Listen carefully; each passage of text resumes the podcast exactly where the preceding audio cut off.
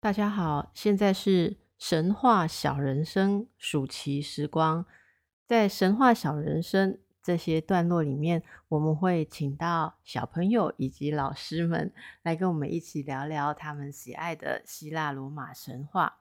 那今天我们也会同时介绍，在这个系列当中，我们也帮助想要从头再复习一下希腊罗马神话起源以及里面的人物的听众朋友们。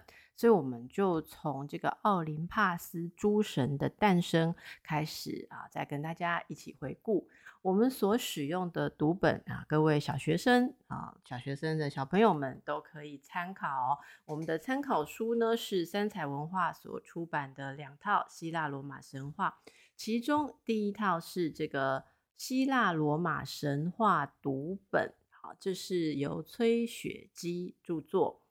那么，呃，有我们这个呃翻译哈，呃，所以它有注音的，是中低年级的小朋友都可以读懂的哟。另外，也是三彩文化所出版的，有一整套的希腊罗马神话漫画。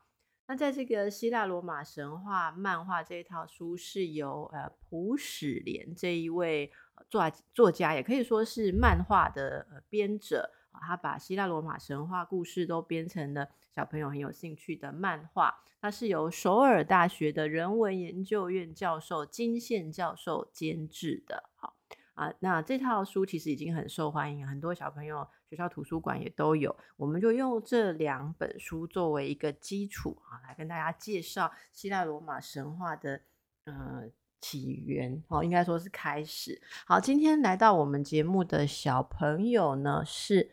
你叫什么名字？我叫做阿伯乐。哦，阿伯乐，你喜欢阿伯乐树吗？喜欢。你喜欢夏天的阿伯乐还是冬天的阿伯乐呢？夏天的阿伯乐。为什么？因为夏天的阿伯乐会开花。哦，开花是什么样子的？是黄色的。你觉得树为什么会开花呢？那你觉得树为什么会开花？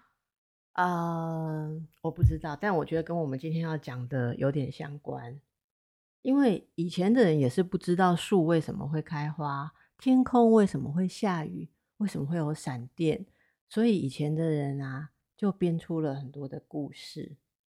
例如说，你知道以前希腊人相信雷电是谁降下来的吗？宙斯降下来，对，这就是我们的想象。所以可能也有一个阿伯勒仙女，阿伯勒的女神也不一定。虽然我不太知道啦。哦，那我们今天就来介绍一下，在这个希腊罗马神话，也就是希腊神话一开始的时候，呃，你知道最早是怎么开始的吗？你要不要把你看的这个漫画跟读本之后啊，所知道的告诉大家？好，一开始最先有的女神是谁啊？最先有的女神啊，是盖亚，嗯，盖亚，大地女神。嗯，她又生下了啊，乌拉诺斯，海神跟山神。哦，你好厉害！然后后来他是想要再创造更多的子女，对吧？对，嗯，所以他就和乌拉诺斯结婚了。嗯。他们生下了啊，十二个孩子，十二个孩子，六个男生，六个女生，哦，真对称。可是他们的后代并不是每一个都长得很正常。是哦，怎么样不正常？他们有三兄弟呀，长得，他们只有一只眼睛，而且是很巨大的巨人。嗯还有啊，有很多只手的巨人哦，百臂巨人，我知道你说的，一百只手臂的百臂巨人是。对，所以乌拉诺斯觉得他们很可怕，就把他们关起来了。盖亚很难过，嗯，所以他问啊，他的小孩们，你们谁愿意去推翻乌拉诺斯？哎呦，那不就是推翻自己的爸爸？对呀、啊，没有人敢。可是最小的小孩克罗诺斯却挺身而出。哦，挺身而出，是是。把他爸爸杀了。哇！然后他把爸爸乌拉诺斯杀掉了。对呀、啊。那之后呢？之后他爸爸的血啊，形成了很多位女神。嗯。其中包括了爱跟美女神阿芙洛黛蒂。哦，阿芙洛黛蒂呢，是乌拉诺斯被克罗诺斯杀掉之后，他的血啊，还有嗯一些身体的部分掉到海里面，变出很多很多的泡沫，从泡沫里面生出了最美好的女神阿弗洛黛蒂。好，那。现在克罗诺斯杀掉了他爸爸，那他就当王喽。对，那他是不是就没有烦恼了？好像不是。对，为什么你知道吗？因为他后来跟瑞亚，也就是他的姐姐结婚了。结婚了之后，呃，他生下了很多小孩，但是他非常害怕他的小孩，因为他要杀掉他爸爸乌拉诺斯之前，他爸爸对他下了一个诅咒。他爸爸跟他说：“你现在把你自己的爸爸推翻掉，以后你的小孩也会把你推翻掉。”所以他就变成一个很害怕小孩的爸爸。那他的太太就是瑞亚，瑞亚妈妈生下来的小孩好多个哦。对呀。这个嗯，克罗诺斯很害怕小孩，就把他们一个一个吞到肚子里去了，一直吞到。瑞亚又生了呃第六个小孩，对不对？对，是第六个嘛？宙斯是第六个嘛？那这个瑞亚就觉得再也不愿意小孩被她的丈夫吞到肚子里了，她就去拜托盖亚帮忙。盖亚就教她啊、呃，把宙斯跟一颗石头调换，然后把石头拿给克罗诺斯，克罗诺斯就一口把石头吞下去，以为他又解决了一个小孩，然后宙斯。就被放在一个岛上，对，克里特岛，对不对？然后他好像还有一个奶妈哦，漫画里面说什么？他的奶妈是谁啊？是一只山羊，是一只山羊。我记不起来他的名字了，你记得吗？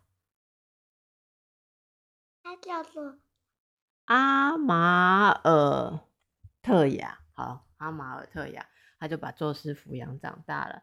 那宙斯长大之后呢？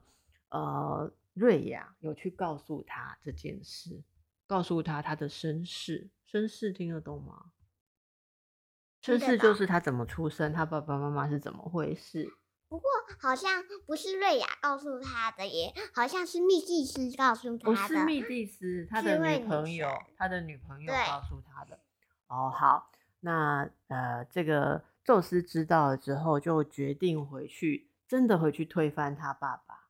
那很妙哈，因为他爸爸就是很怕被小孩推翻，结果又弄得小孩很气他，又要推翻他了。宙斯回去有成功的把他推翻吗？克罗诺斯有，密祭司给他了一种药。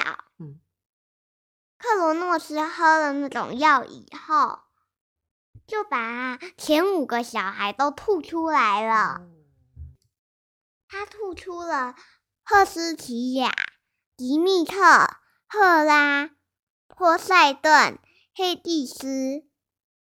哦，这些就是宙斯的兄弟姐妹啦。还有一颗石头。哦，一颗石头就是宙斯。对。他肚子里装这么多，应该也挺不舒服的。然后呢，宙斯就跟他的兄弟姐妹一起，哦，然后对抗这个他爸爸那边支持他爸爸的泰坦神。所以这场大战打了很久很久，然后最后宙斯就奠定了他新的统治的地位，同时他也跟他的兄弟之间啊做了一些分配。哦，当然要分配，有时候这个哥哥弟弟之间要分事情，有时候不是那么愿意啊，对不对？但是他有用一些方法。总而言之，最后是宙斯统治天空，波塞顿统治海洋。黑帝斯统治地下世界，地下世界，好，就这么样抵定了。好，那这就是我们今天要告诉大家的，我们熟悉的这个奥林帕斯神。奥林帕斯神指的就是宙斯啊，呃，这个迪米特啊、赫拉他们这些人嘛。你知道吗？前面这些故事，通常老师们要讲给小朋友听的时候，最困扰的问题是什么？你知道吗什么呢？最困扰就是怎么可以跟小朋友讲什么杀爸爸、推翻爸爸，还有爸爸把小孩吞到肚子里，大人都会觉得小孩子听到会很害怕呀。哦，那你看到的时候，你会觉得很奇怪吗？还好啦，真的？你怎么去想象这个？嗯、呃，克罗诺斯把自己的小孩都吞掉呢。克罗诺斯哦，嗯，我是蛮好奇，就是说，我有时候连啊一个稍微比较大球的米都吞不下去了，怎么吞小孩啊？克罗诺斯是不是因为他是神，嘴巴好大哦？应该是嘴巴很大，把小孩吞进去。你讲的很有意思哎哦，就是老师是不是有教，如果太大坨的东西不能直接吞下去？对呀、啊，像果冻什么不可以一口吞下去，很危险嘛。嗯、哦，所以有时候是这样哦哦，有时候我们第一个你讲的没有错，人类编出这些神的故事、神话嘛哦。我们想象的神跟人总是有一些不一样的地方，所以你讲的嘴巴特别大，喉咙特别大，会吞进去啊，也是一个特色啦。哦，那他们可以做到一些人做不到的事情，所以我们说第一个这是神话。你讲到一个很重要的点，因为是神话，有这些特别的跟人不一样的地方，通常这些地方就不能直接看故事里面讲的。就是那个意思，可能不是要真的讲把小孩吃进去，而是有一种它代表的意思，代表的意思。好，它代表的意思，爸爸把小孩吞进去，你如果把它想成写作文的时候的一种比喻，好，例如说我气得想把你吞进去。我所谓的把你吞进去，不一定要把你整只，哇，这么大只哦，全部都吞进去。也许我把你吞进去的意思是让你不能存在。例如说，你就发不出声音，你就没有办法动来动去做你想做的事。所以我们有时候会讲吞吞噬这个字，吞噬有学过吗？国语有教过吗？没有。吞有学过吗？有。好，所以吞噬或吞其实就有一种。把你这个人包到我里面去，所以从此是我控制你的意思。